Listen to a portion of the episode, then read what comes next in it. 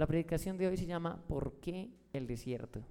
Diga conmigo, ¿por qué el desierto? Es una pregunta que a veces uno se hace, y más cuando llega a los caminos del Señor. La gente cuando llega delante del Señor a veces dice, conocí a Cristo y la vida se me volvió un ocho, todo se me revolvió. Y es porque sienten que están entrando en un desierto. Y yo sé que muchos de los que están aquí sentados se han preguntado, bueno, pero Señor, ¿por qué estoy pasando por este desierto? ¿Y sabe qué es lo sorprendente? Que la mayoría de las veces, cuando le hacemos esa pregunta al Señor de por qué estamos pasando por ese desierto, de por qué estamos pasando por esa situación, no encontramos una respuesta en medio de esos tiempos. Y aunque algunos tratamos de acercarnos más a Dios, porque hay dos reacciones frente a esas circunstancias. Algunos se acercan y se aferran a Dios con todo su corazón, mientras que otros se alejan. Cuando no encuentran la respuesta, algunos comienzan a alejarse y otros comienzan a aferrarse más a Dios. Y aquellos que nos aferramos más a Dios en medio del desierto, como que sentimos que el Señor está ocultando su rostro de nosotros, como que sentimos en nuestra en nuestro corazón que no podemos hallar un propósito al dolor por el cual estamos pasando. Y nos hacemos la pregunta constante, Señor, ¿por qué estoy en este desierto? No, no le hallo un propósito al, al dolor que estoy viviendo, no le hallo sentido a este tiempo que estoy viviendo. Y como que, no sé si le pasó a usted, pero en un tiempo a mí como que yo más oraba y yo decía, pero ¿dónde estás que no te veo? ¿Dónde estás que no te puedo escuchar? Y, en esos tiempos, si algo he aprendido, es que a veces encontramos muy pocas respuestas de parte de Dios si es que Él no las da. Porque hay tiempos de desierto donde el Señor guarda completa silencio y tú tratas de encontrar la respuesta y de encontrar la respuesta, pero como que el Señor está en silencio. Y, se nos, y nos cuesta, y me acordé de los contratos, nos cuesta en medio del desierto leer la letra menuda de la voluntad de Dios. Como creyentes todo el tiempo decimos, yo sé que Dios tiene un propósito para conmigo, ¿cierto que sí? Y también como creyentes decimos, yo sé que Dios tiene un propósito para este tiempo de desierto que estoy viviendo. Pero también como creyentes en el tiempo del desierto decimos, pero no entiendo cuál es el propósito, ¿cierto? Y caminamos. Y la Biblia habla de un hombre que entró en una etapa como la que tal vez muchos han estado viviendo. Y yo te quiero decir, el desierto no es una opción en la vida del creyente. Si no lo estás viviendo, alégrate, gózate en el Señor, pero te digo, vas a pasar por el desierto. Si lo estás viviendo, alégrate y gózate en el Señor, porque el desierto también tiene un fin. Pero sea la situación en la cual estés, entiende esta verdad espiritual. Dios siempre tiene propósitos. Dios es un Dios de propósitos. Diga conmigo, Dios es un Dios de propósitos. Y si te creó a ti es porque Él tiene un propósito para tu vida. Vamos a ir a la palabra en el libro de Éxodo. Éxodo y capítulo 2, al versículo 11. Éxodo capítulo 2 y verso 11 dice así. En aquellos días sucedió que creció ya Moisés. Salió a sus hermanos y los vio en sus duras tareas y observó a un egipcio que golpeaba a uno de los hebreos. Versículo 12. Entonces miró a todas partes y viendo que no parecía nadie, mató al egipcio y lo escondió en la arena. Al día siguiente salió y vio a dos hebreos que reñían. Entonces dijo al que maltrataba al otro, ¿por qué golpeas a tu prójimo? Y él respondió, ¿quién te ha puesto a ti por príncipe y juez sobre nosotros? ¿Piensas matarme como mataste al egipcio? Entonces, diga conmigo, entonces Moisés tuvo miedo. Repítalo, entonces Moisés tuvo miedo y dijo, ciertamente esto ha sido descubierto. Versículo 15. Oyendo Faraón acerca de este hecho, procuró matar a Moisés, pero Moisés huyó de delante de Faraón y habitó en la tierra de Madian. Amén. Ahorita vamos a seguir leyendo el texto bíblico. Quiero contextualizarlos. Génesis cierra en que la, familia de José, Israel, llega a Egipto. Dios había preservado a José para que salvara a su pueblo. Y, llegan, y la historia en el capítulo 1 dice que José murió, y murió el faraón que conocía a José, y se levantó otro que no conocía a José, y comenzó a ver que el pueblo de Dios Israel comenzó a multiplicarse, comenzó a crecer, así que tuvo miedo y dijo, vamos a ponerle una carga fuerte. Y dio la orden de matar a todos los niños varones. Todo niño varón que naciera tenía que, morir. Y Dios, de una manera milagrosa, le da sabiduría a la mamá de Moisés, que es la esposa de un sacerdote, y crea una barquita y lo manda por el Nilo, y el Señor hace que la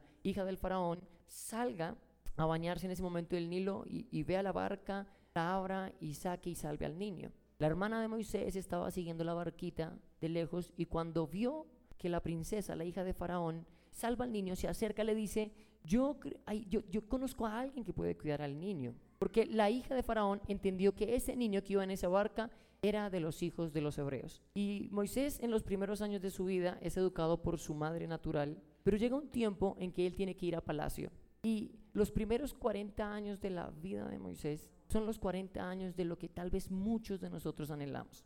Moisés es adoptado como un nieto del faraón, comienza a prepararse. La Biblia en Hebreos dice que él se capacitó en toda la ciencia de los, de los egipcios, o sea que Moisés se volvió un matemático, Moisés se, volvió un químico, Moisés aprendió a escribir los jeroglíficos, Moisés se, se volvió un astrónomo, Moisés se capacitó para ser rey.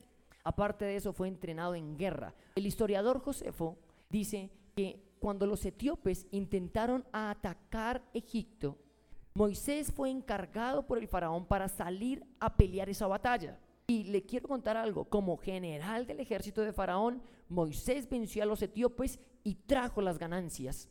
Así que Moisés en sus primeros 40 años de vida era un hijo del lujo, de la comodidad, era un hijo de la riqueza. Él sabía que si seguía haciendo las cosas bien, a futuro, cuando su abuelo muriera, él podría heredar el trono de Egipto.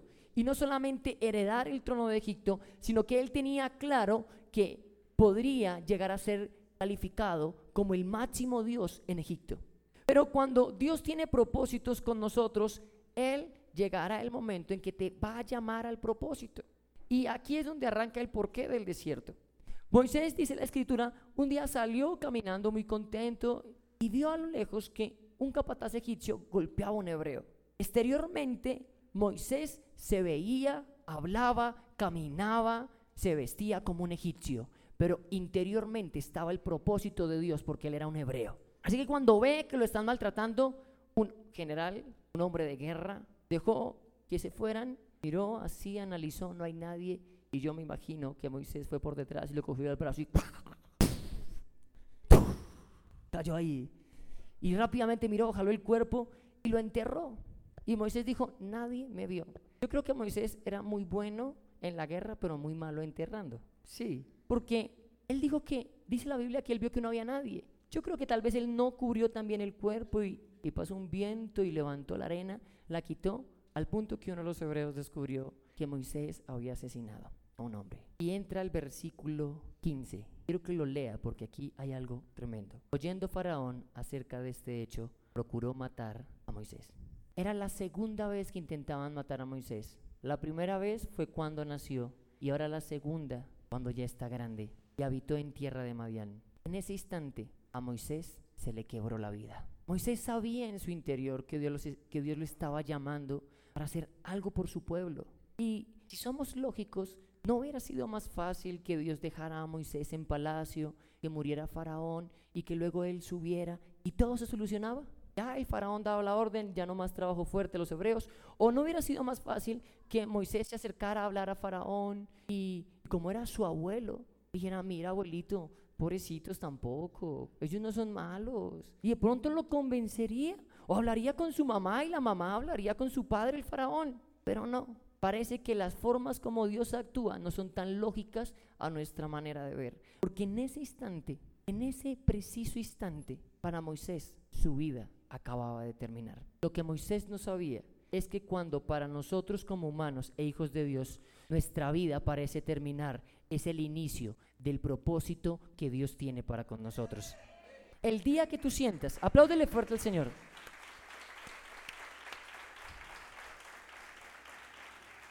Escúchelo otra vez. Lo que para Moisés parecía el fin de una vida significativa, realmente era el inicio de la carrera de uno de los hombres más grandes de la historia.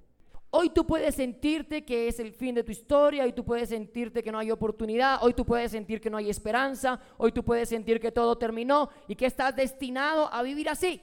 Pero yo te digo, lo que para ti parece un fin, si tú buscas en el propósito de Dios, puede ser el inicio de la mejor carrera de tu vida, puede ser el inicio de lo mejor que Dios tiene para ti.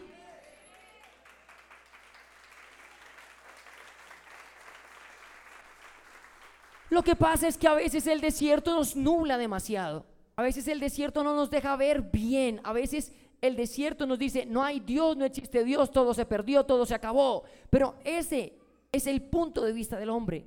El punto de vista de Dios es tan diferente. Escúcheme esto. En el desierto, Moisés conocería al Dios de las segundas oportunidades. Y en tu desierto tú puedes conocer al Dios que te da segundas oportunidades. Y usted va a decir, ¿por qué segunda oportunidad? Dios sí quería levantar a Moisés como el libertador de su nación, pero no quería que lo hiciera en sus fuerzas. Moisés trató de iniciar el plan de Dios a su manera. Y a veces fracasamos porque tratamos de iniciar el plan de Dios en nuestras fuerzas. Y yo te voy a decir algo. Cuando tú caminas bajo la unción, cuando tú estás siguiendo al Señor, hay una sola manera de hacer las cosas, en el camino del Señor. La pregunta a responder en esta mañana de por qué el desierto sería, ¿qué lecciones podemos aprender del desierto? ¿Cierto que sí? Me van a decir que usted no dice, ay, yo no sé por qué mi familia se desbarató, yo no entiendo cuál era el propósito de Dios. Hay una lección en eso. Yo no sé por qué mi esposo me dejó, yo no entiendo por qué mi esposa me abandonó, yo no entiendo por qué papá murió cuando yo era un niño, yo no entiendo por qué mi hijo tomó este camino? Eso es lo que se pregunta uno constantemente en el tiempo de desierto.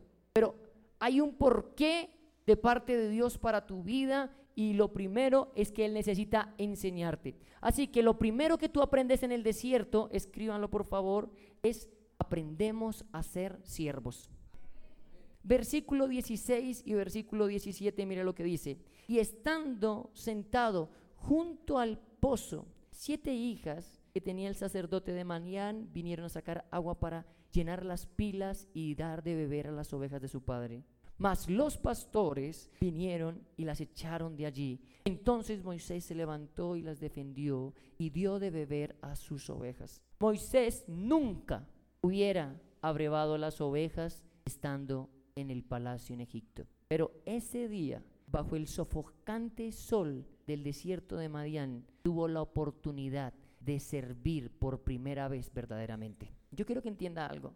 Moisés salía a la calle y no era como usted y como yo. No. Imagínese esto. Nieto de Faraón, posible sucesor a ser Faraón. Así que cada vez que él salía, tenía un séquito de hombres que cuando él caminaba por las calles gritaban, postrense delante del gran Moisés. Y entonces Moisés caminaba y la gente se iba postrando.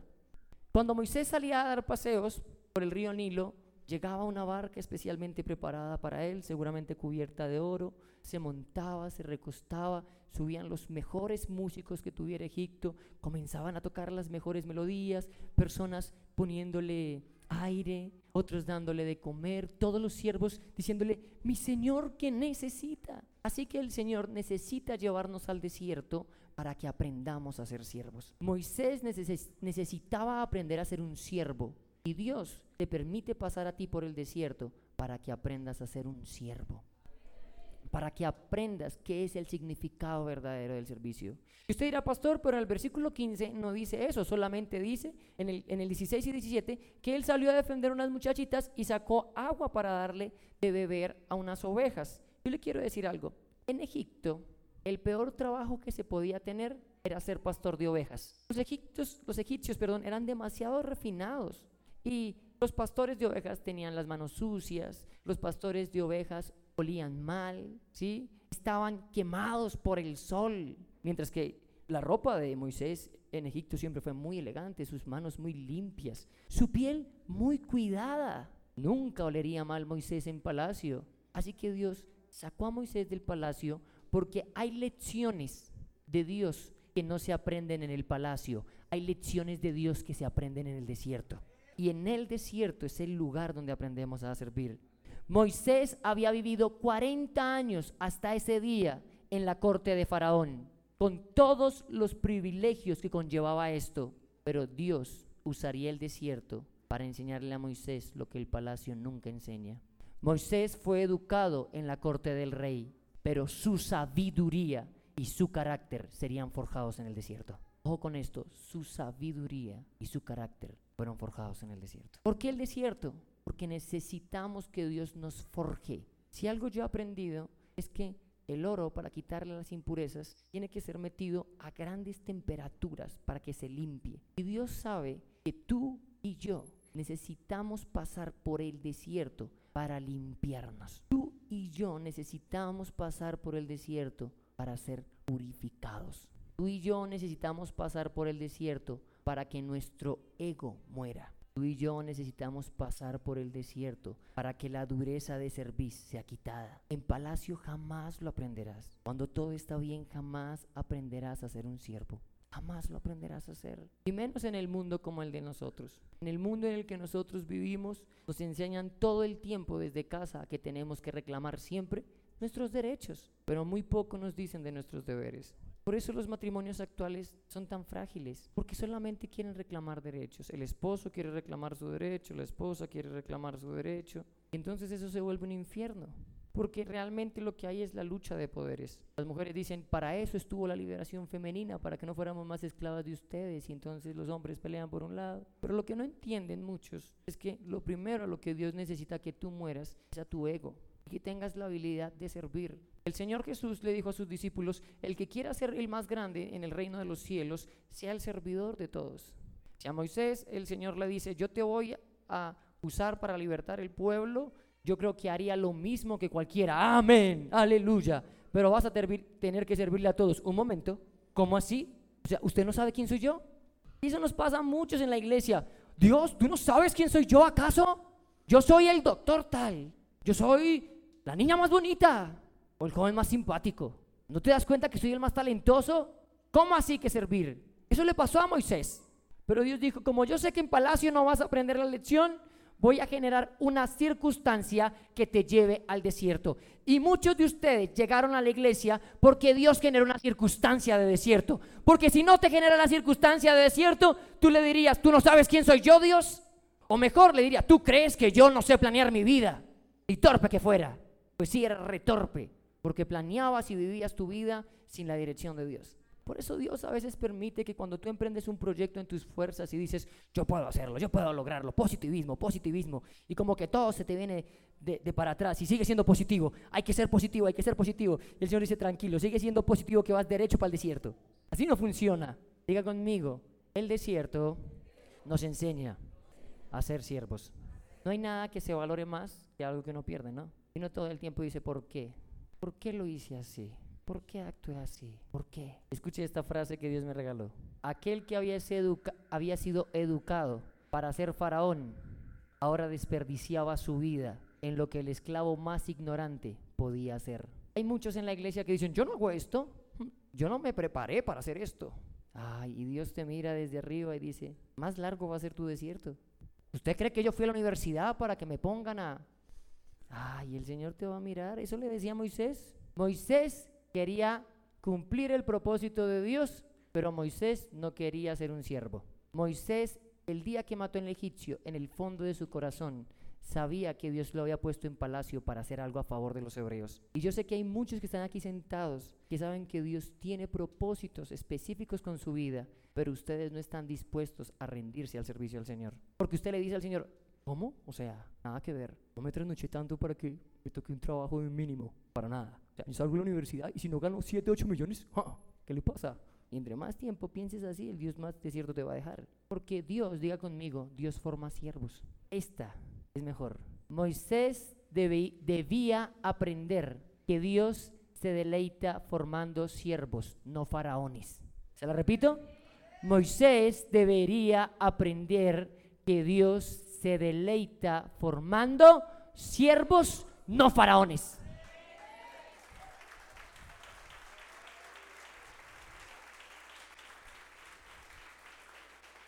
¿Quieres la grandeza en Dios? Vas a tener que aprender a ser un siervo. Si eres un faraón, a faraón le fue muy mal. Yo prefiero ser un siervo de Dios en el desierto que un faraón de Egipto. Pero hay muchos que prefieren ser faraones de Egipto a ser siervos de Dios y aún dentro de la iglesia. En el desierto, Moisés tendría tiempo para sanar sus heridas y el tiempo suficiente para acercarse a Dios. ¿Cuáles heridas? El versículo 13 al 15 narra que Moisés fue con todo su corazón porque vio que estaban golpeando al otro y dijo, así ah, está golpeando uno de mis hermanos, pues vas a saber quién es Moisés. Y lo salvó al otro y mató al capataz. El otro día Moisés sale contento. Hmm, ayer yo libré a uno de los de mi pueblo de ese oprimidor. Yo creo que Moisés imaginó que al otro día, si alguien se había dado cuenta, decir, ahí va Moisés, él nos va a ayudar. Ese es, ese es, próximo faraón de Egipto, ese es, votemos por ese.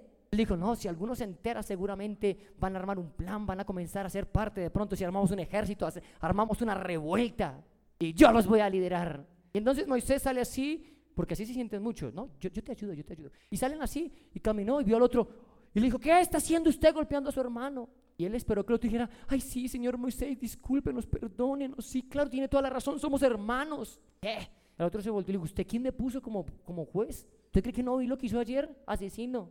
¿Cómo cree que Faraón se enteró de la muerte del capataz? Y mejor aún, si el pueblo de Dios era tan grande en Egipto, ¿usted cree que si el pueblo hubiera estado agradecido con Moisés por lo que hizo, no lo hubiera escondido? Pero el pueblo no lo vendió. Así que Moisés sale de Egipto pensando que es el fin de su vida. Moisés sale de Egipto sin saber qué va a pasar con él. Moisés sale de Egipto resentido. Yo creo que Moisés caminaba hacia Madián y decía, mucho bruto, por salvar a esos desagradecidos, por ayudar a esos que no me tendieron la mano. Y ahora ellos allá en Egipto y yo siendo el rey, estoy peor que ellos, aquí dándole agua a unas ovejas. Yo, el que tenía que ser el faraón, ahora estoy peor que ellos. ¿Y sabe por qué Dios permitió eso? Porque Dios en el desierto te enseña a ser siervo, pero Dios en el desierto, en el desierto también necesita sanar las heridas de tu vida. Nosotros terminamos lastimando a los que amamos porque tenemos heridas internas que sanar. Por eso, aunque tú dices amar, a veces le fallas, lo lastimas. Y el desierto es el lugar donde Dios va a tratar con tus heridas. Moisés, después de ese día, pasaría 40 años haciendo lo que le enseñaron a odiar. Después de ese día, Moisés su mejor amigo. Sería tal vez la oveja que guiaba, pero también en el desierto, cuando tú entras en el proceso del servicio de Dios, de aprender a ser un siervo, sin que te des cuenta te vas acercando más a Él. Hay algunos que dicen, Dios está callado en mi desierto. No, lo que Dios está permitiendo es que tú comiences a acercarte a Él. Lo que Dios está permitiendo es que tú comiences a caminar con Él. Moisés no entendía muchas cosas. Tal vez Moisés se levantaba todas las mañanas sin esperanza. Y la esperanza más grande que Moisés tenía es, si soy ascendido, voy a ser ascendido a otro rebaño de ovejas. Es mi mejor oportunidad para crecer. ¿Ya para qué tener sueños? ¿Ya para qué tener anhelos? Si aquí en Madián mis anhelos y mis sueños se murieron. Moisés se casa y tiene un hijo y le pone a su hijo el nombre de Gerson. Y Gerson significa extranjero. Moisés en Madián se sentía como un arrimado, como un extranjero, sin propósito. Aquel que 40 años atrás decía, Dios puede usarme como el libertador de una nación, ahora se sentía como el mayor derrotado, como el mayor perdedor.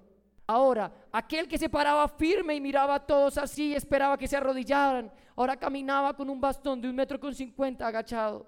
Y lo único que miraba eran las ovejas que le decían me y para el otro lado un desierto. Pero lo que tú tienes que entender es que cuando Dios te mete en el desierto, cuando Dios te mete en el aprendizaje del servicio de Él, aunque Él se quede callado, aunque tú no lo puedas ver en esos tiempos, Tú vas caminando y él lo que está haciendo es atrayéndose, atrayéndote a él. Tú te vas acercando, tú te vas acercando, tú vas llegando hacia él. Porque un día dice la palabra en el capítulo 3 y versículo 1, que mientras Moisés caminaba después de 40 años sin esperanza, a lo lejos dice, vio una zarza. Y Moisés había caminado muchas veces por ese lugar, pero vio la zarza en un lugar específico, en Oret, en monte, en el monte de Dios vio la zarza. Tal vez no lo entiendan, pero Dios te trae a ti y tú dirás, estoy como Moisés caminando con mi bastón de un metro con cincuenta, sin esperanza y no sé qué va a pasar. Pero Dios te trae domingo tras domingo, miércoles tras miércoles, porque te está preparando en el servicio, porque en el lugar donde se va a revelar Dios a ti, como se reveló en la zarza a Moisés, es en el monte, en el monte de Dios. Un día va a aparecer esa zarza. Dice que la miró de lejos y a Moisés le causó una curiosidad porque dijo, yo he caminado muchos años, conozco este monte. Tal vez en ese monte Moisés muchas veces oró a Dios y le dijo, no entiendo por qué estoy aquí. No entiendo por qué me tiraste en el último rincón de la tierra. ¿Para qué me llevaste a Egipto a prepararme? ¿Para qué me salvaste ese día en la barca? ¿Por qué permitiste que la hija de Faraón saliera en el momento en que yo iba pasando? ¿Cuál es el sentido, Señor? Yo creo que en ese monte Moisés muchas veces lloró, peleó con Dios, tal vez quiso hacer la ley del hielo con el Señor, ya no te hablo más. Y cuando escuchaba las ovejas, bueno, hablemos otra vez, Señor, no tengo con quién hablar. Su hijo le recordaba que era un extranjero. Pero lo que no sabía Moisés es que cada día, mientras él salía con las ovejas, estaba de beber. Dios estaba acercándolo más al proyecto que él tenía. Tenemos que darnos cuenta, y esto va a ser fuerte para algunos. Moisés comenzó a aprender y a darse cuenta que se hallaba más cerca de Dios como siervo en el desierto que como gobernante en el palacio. Moisés conoció de Dios este niño, pero las múltiples ocupaciones de palacio, como le pasa a muchos, las múltiples ocupaciones de su vida, las múltiples ocupaciones de su trabajo, las múltiples ocupaciones de sus sueños, de sus anhelos, no les permiten ver a Dios ni escucharlo. Entonces Dios tendría que enseñarle a Moisés que era ahí en el desierto, en el aprendizaje del servicio, cuando te quedas solo, cuando ya no eres el don o la doña, sino sencillamente eres uno más que camina, puedes conocerlo a Él. La iglesia dice que quiere conocer al Señor, pero si el Señor le pide el palacio para llevarlo al desierto a conocerlo, creo que muchos dirían, no, yo me quedo con el palacio, llévate a otro para el desierto. Por eso muchos tienen siempre una excusa cuando son las cosas de Dios. Por eso muchos ven las cosas de Dios como algo que a veces, bueno, si tengo tiempo, si me alcanza, si mi trabajo me lo permite, si mi vida social me da tiempo, si mis múltiples ocupaciones y si mis sueños que no he alcanzado me dan tiempo, voy a estar en el monte de Dios. Durante 40 años Moisés necesitó aprender que el lugar más importante para un hijo de Dios es el monte. Porque un día en el monte vería lo que otro jamás vio. Porque un día en el monte conocería al Dios que muchos no conocen. Porque un día en el monte se le presentaría el Dios de las segundas oportunidades. Porque un día en el monte se le presentaría aquel que es el gran yo soy. Pero ese gran yo soy no se presenta a hombres en palacio que nunca tienen tiempo para él, que todos sus días los planean egoístamente sin contar con él, que el último lugar le pertenece a él. Ese gran yo soy se presenta a aquellos que tal vez en el desierto, aprendiendo a ser siervos, comienzan a acercarse cada vez más. Yo creo que llegó un tiempo en que Moisés hablaba menos y trató de escuchar más a Dios. ¿Por qué el desierto? Porque necesitamos aprender a ser siervos. Lo segundo que el Señor me enseñó de por qué es necesario el desierto en la vida de Moisés es porque en el desierto aprendemos a confiar en Dios. El versículo 3, capítulo 3, perdón, y versículo 5 dice así, y dijo, no te acerques, quita tu calzado de tus pies, porque el lugar en que tú estás, tierra santa es. Moisés en palacio se había perdido de su propósito pero en el desierto se reencontraría con el propósito verdadero de Dios. Y hay muchos que están en este lugar que el palacio les ha hecho perder el propósito que Dios tiene para sus vidas. Versículo 14 de ese mismo capítulo 3 dice, y respondió Dios a Moisés, y léalo conmigo porque aquí hay una verdad grandísima. Y respondió Dios a Moisés, yo soy el que soy. Aquí Moisés conocería, escúcheme esto, Moisés conocería al yo soy ¿Sabe qué literalmente traduce? Yo soy el que soy. Escúchelo. Existo porque existo. Ese día Moisés, cuando escuchó yo soy, Dios le estaba diciendo, yo existo porque existo. ¿Qué significa eso, pastor? Dios le estaba diciendo, yo soy el único que no ha sido creado, yo soy el único que no tiene principio ni fin, yo soy el único eterno y poderoso. Así que si tu confianza tiene que estar en algún lado, el Señor desde el principio le dijo, la vas a poner en yo soy el que soy.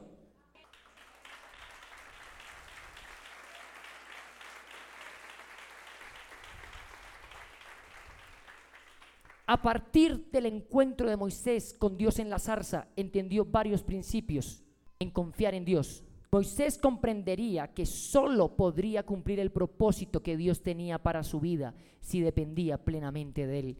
Dios me hizo entender hace un tiempo atrás, Gabriel, el propósito que yo tengo para tu vida lo vas a cumplir cuando tú aprendas a confiar plenamente en mí. Y confiar plenamente en mí no es un día si le creo, otro día no le creo.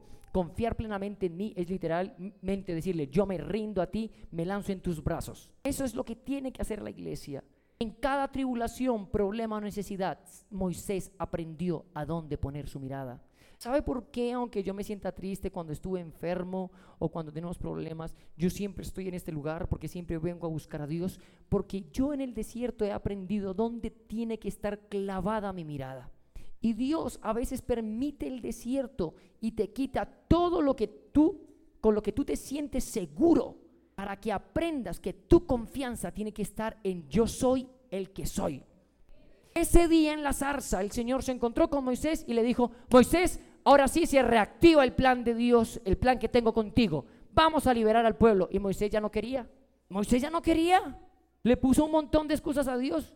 No, Señor, yo soy ta ta ta ta ta ta Yo estoy ya ya ya ya ya ya viejo. Tengo 80 años. Yo ya no soy el guerrero de hace 40. Yo ya ni me acuerdo de matemáticas, le diría Moisés al Señor. El Señor le respondería, mijito, es que hace 40 años si te uso a ti, pensarías que fue por tu fuerza. Y la palabra de este año es no con ejército, no con fuerza, sino con tu espíritu.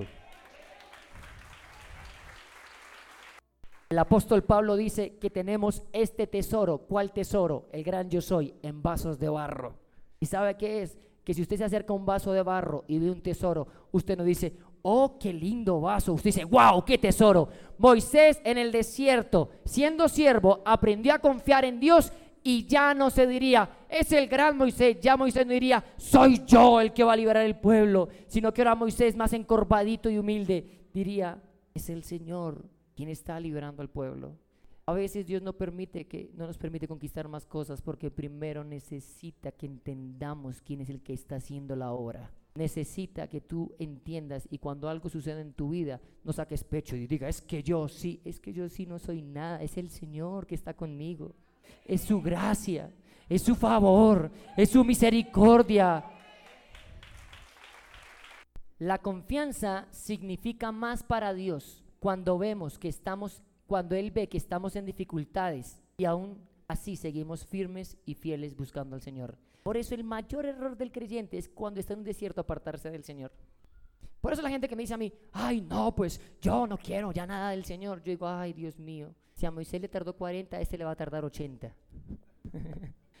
Mi hermano, es fácil decir que yo confío en Dios cuando todo está bien, cuando todo me sale bien. Ay, sí, Señor, ¿cómo creo en ti? Y Dios dice, me gustaría verte si no te está yendo bien. Así que el desierto, aparte de que te forma como siervo, el desierto te enseña a confiar. Mira a la persona que está a tu lado y dile, el desierto te enseña a confiar. En el desierto y no en el palacio es donde Dios encuentra la profundidad de nuestra seguridad en Él en el desierto y no en el palacio. Es donde Dios encuentra la profundidad de tu seguridad en Él. Dios dice, si este en el desierto confía plenamente en ti, no importa que lo ponga en un palacio, me va a seguir siendo fiel. ¿Quieren llegar a palacio? No busquen palacio. Vayan al desierto, aprendan nivel 1 del Señor, servicio. Yo digo que todos los que quieren servir al Señor debemos comenzar desde abajo. Eso no gusta mucho, ¿no? Comenzar desde abajo. Usted me va hoy en día a mí predicando acá, pero yo comencé no predicando, abajo. El nivel uno del Señor es el servicio. El nivel dos del Señor es la confianza. Entonces el Señor Jesús se para. Bueno, el próximo domingo iniciamos eh, cursos bíblicos conmigo y alguien llega y pregunta, ¿y señor cuál es el nivel 1? Servicio. Ah, bueno, vuelvo en el otro semestre. Y bueno, pero ¿y el nivel 2? Confianza completa en mí. Mm, no, hay otra iglesia que me ofrece, no, no, no, esa no me gusta porque esa tiene que ver servicio con, no, no, no, no.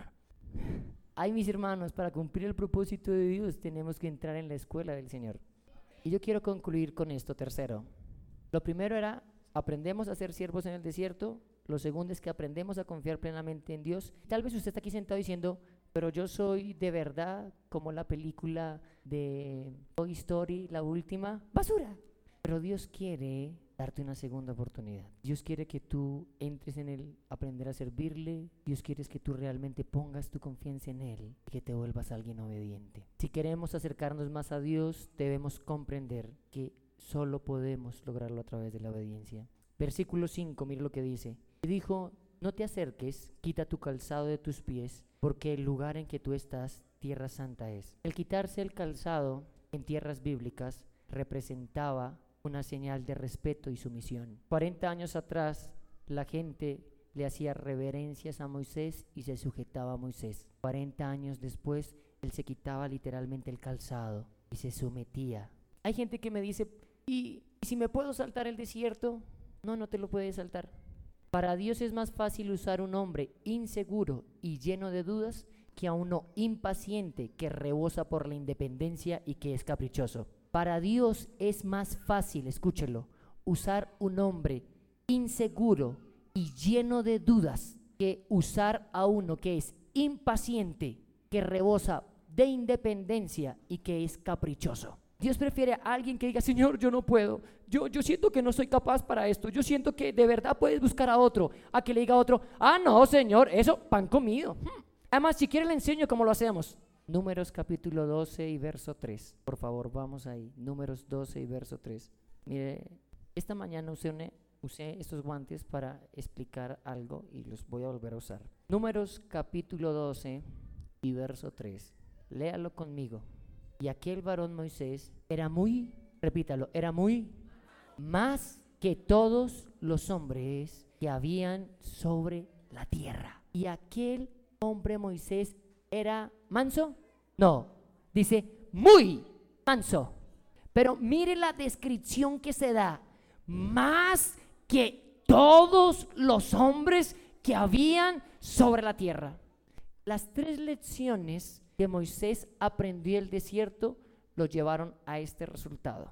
La palabra manso que está ahí también traduce dócil. La palabra dócil se usa como adjetivo hacia una persona, escúcheme, que acepta con agrado realizar las actividades que se le ordenen y que es fácil de enseñar. El concepto de Dios hacia Moisés era que era muy manso. O sea, Moisés recibía la orden de Dios y él la aceptaba feliz. Él no renegaba y no solamente la aceptaba feliz, sino que Moisés era alguien moldeable. Hace ocho días yo puse a alguien con una plastilina. Todos jugamos con plastilina, ¿cierto? ¿Y sabe qué es lo lindo de la plastilina? Que tú la coges y estás en una formita y comienzas a hacerla así, la mueves, haces lo que quieras con la plastilina, ¿cierto? Si tú aprendes las lecciones del desierto, tú te vas a volver como la plastilina en las manos del Señor. Él va a hacer lo que quiera contigo y tú nunca vas a renegarle. Tú nunca vas a decir, esto no quiero, esto no.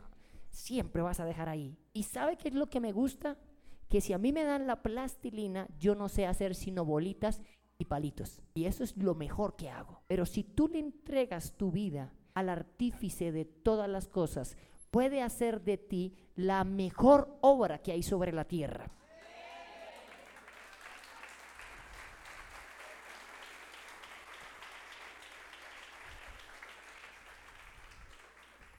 Los guantes. Esta mañana explicaba acerca de la unción de la obediencia. ¿Cierto que sí? Y me puse el guante. Quiero que miren bien, por favor. Si ven mi mano izquierda, ven el guante en mi mano derecha. ¿Cuál es la diferencia? Eh, este guante se está moviendo. ¿Cierto que sí?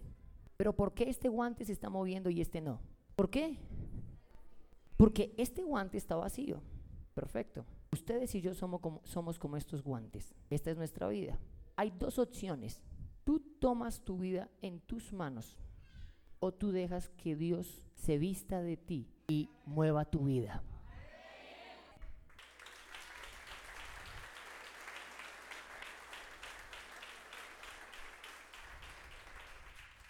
No importa cuánto valga un guante, si el guante está en un mostrador y nadie lo usa, no está cumpliendo su propósito.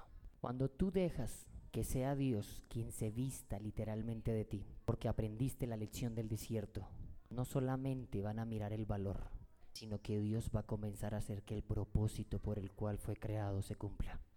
Moisés fue transportado de ser un hombre torpe de lengua a ser el profeta de Dios.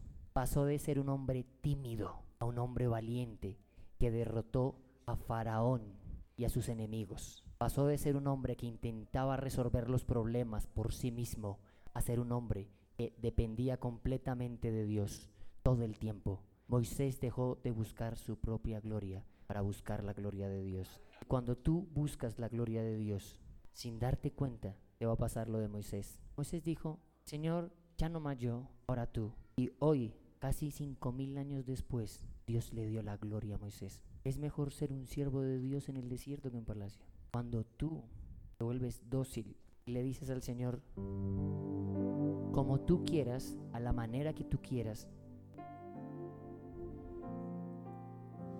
entonces Dios te puede llevar a los lugares que tú menos te esperas. 40 años atrás Moisés había salido como un derrotado. 40 años después todo Egipto diría, allá va el libertador.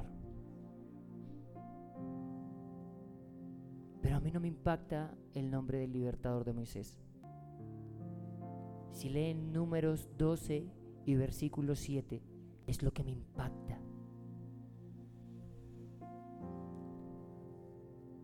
No hacía mi siervo Moisés, que es fiel a toda mi casa.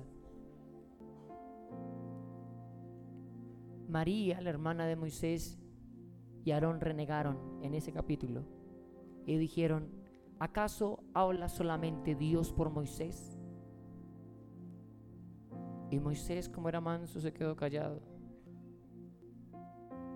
Y el Señor le dice a ellos, es que yo hablo literalmente con mi mejor amigo. Éxodo 32, 33 deja una enseñanza que para mí marcó la historia de mi vida. Y Moisés hablaba cara a cara con Dios. Y la Biblia dice que ningún otro profeta tuvo esa oportunidad. Cuando tú te vuelves tan manso como Moisés porque pasaste por el desierto, vas a poder tener el privilegio no solamente de ver la zarza. ¿Saben? Hebreos dice que Moisés despreció los placeres de Egipto por una cosa. Podía pasar 40 días viéndole el rostro al Señor y no quería bajar de la montaña. Cada vez que Moisés iba al tabernáculo, no necesitaba pedir una cita con Dios porque apenas Dios veía que Moisés caminaba hacia el tabernáculo, el Señor descendía y la Biblia dice que la nube cubría el tabernáculo. Moisés pasó de ser un fracasado en el desierto para convertirse en el hombre que caminaría tan cerca de Dios. Que conocía lo que otros no conocerían jamás. Pero esa lección tú la aprendes en el desierto. Cuando le dices, vístete de mí. No a mi manera, no a mi forma, no a mi concepto, a tu manera, todo lo que quieras. No importa cuánto tenga que servir, no importa cuánto tenga que esperar confiando en ti. No importa, Señor, qué tan obediente y cuánto me cueste mi obediencia aquí siempre voy a estar. Así que Moisés le dice a María, yo hablo con él porque a diferencia de todos, él es el más fiel. Él es mi mejor siervo, él es el que más confía en mí. Cuando el pueblo renegaba, Moisés buscaba a Dios. Cuando el pueblo hacía ídolos para adorar, Moisés buscaba a Dios. Cuando su familia lo criticaba, Moisés buscaba a Dios. En todo tiempo Moisés buscaba a Dios. En el desierto aprendió a buscar a Dios.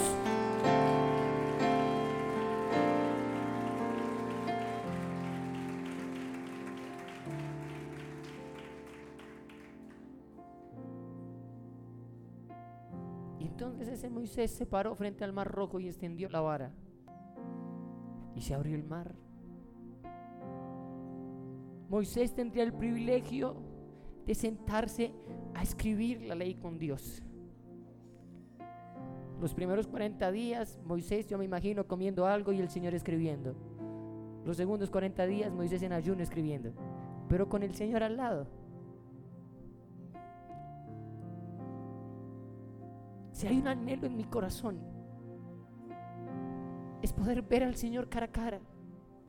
Y si tengo que pasar mucho tiempo en el desierto para un día poder pararme frente a Él y que seamos amigos y hablemos y no tenga que pedir una cita, sino siempre que entre, Él esté ahí, no importa porque eso es lo que marca la diferencia. Yo quiero que Él todos los días se vista de mí. Yo quiero ser el guante. Y eso está para toda la iglesia. Pero está para todos los que quieren decir yo acepto ser tu siervo, yo acepto confiar en ti, yo acepto obedecerte. Aunque pase el tiempo, sé que tu promesa cumplirá. De ti se perderá. Esta es mi seguridad. Esta es mi seguridad. Tus cuerdas. Tus Cuerdas de amor cayeron sobre mí. Él te sigue amando en el desierto. Tus cuerdas de amor cayeron sobre mí. Oh, oh, oh. Es tu amor. Es tu amor que me sostiene,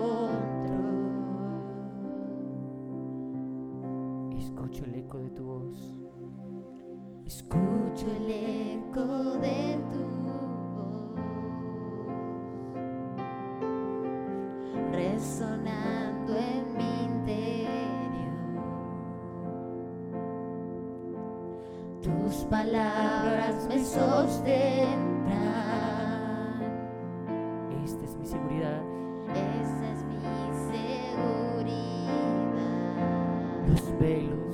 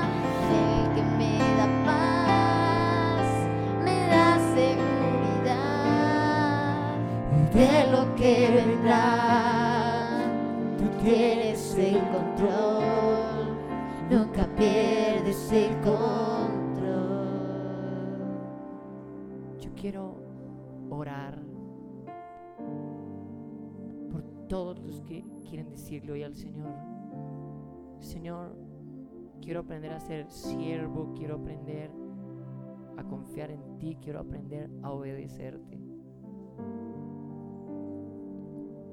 Así que te invito que si ese es tu anhelo, te pongas sobre tus pies. Es una decisión. Y aquellos que están pasando por el desierto,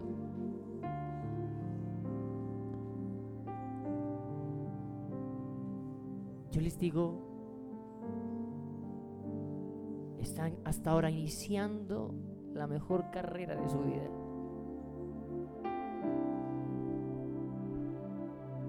Cierra tus ojitos ahí, por favor, y permíteme orar por ti. Padre, hoy presento a tus hijos. Ellos son tu pueblo. Tal vez muchos como ellos se han sentido como Moisés en Madián.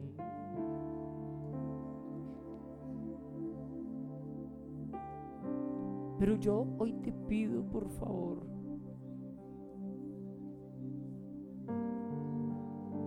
que tengan ese encuentro con la zarza, contigo.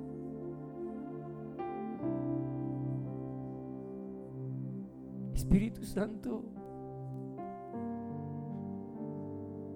aprendan a decirte que no quieren seguir un paso más y tú no estás ahí. Mi Señor, desde principio de año nos dijiste que querías caminar con nosotros, pero que no sería en nuestras fuerzas, sería en ti. Por eso te invito a que le digas al Espíritu de Dios, aquí estoy.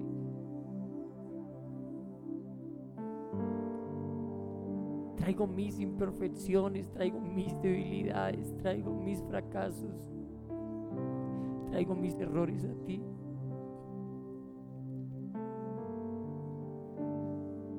Me rindo, me rindo. Ya no quiero hallarme peleando más contigo. Ya no quiero hallarme intentando hacer las cosas a mi manera.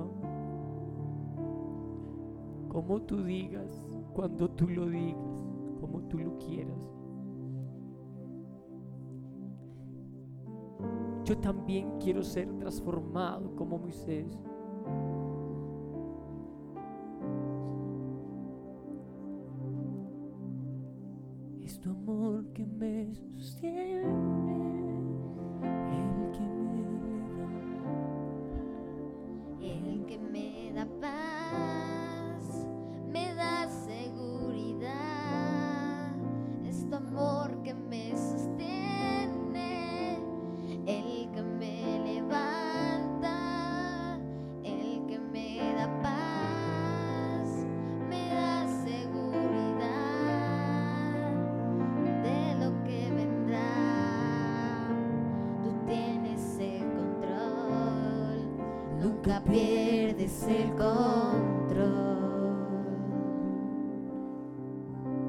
Jamás pierde el control mientras que tú estés en sus manos.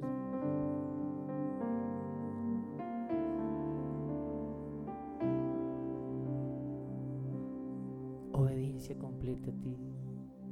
Y de lo Que que vendrá.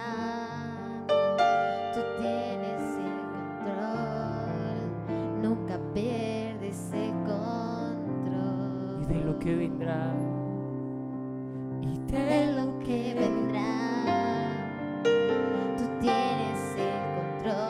Nunca pierdes. Nunca pierdes el control. Vamos, díselo y de lo que vendrá. De lo que vendrá.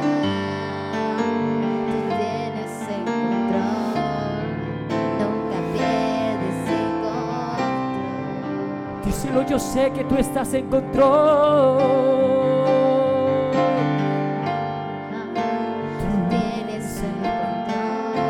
Nunca pierdes. Y de lo que vendrá.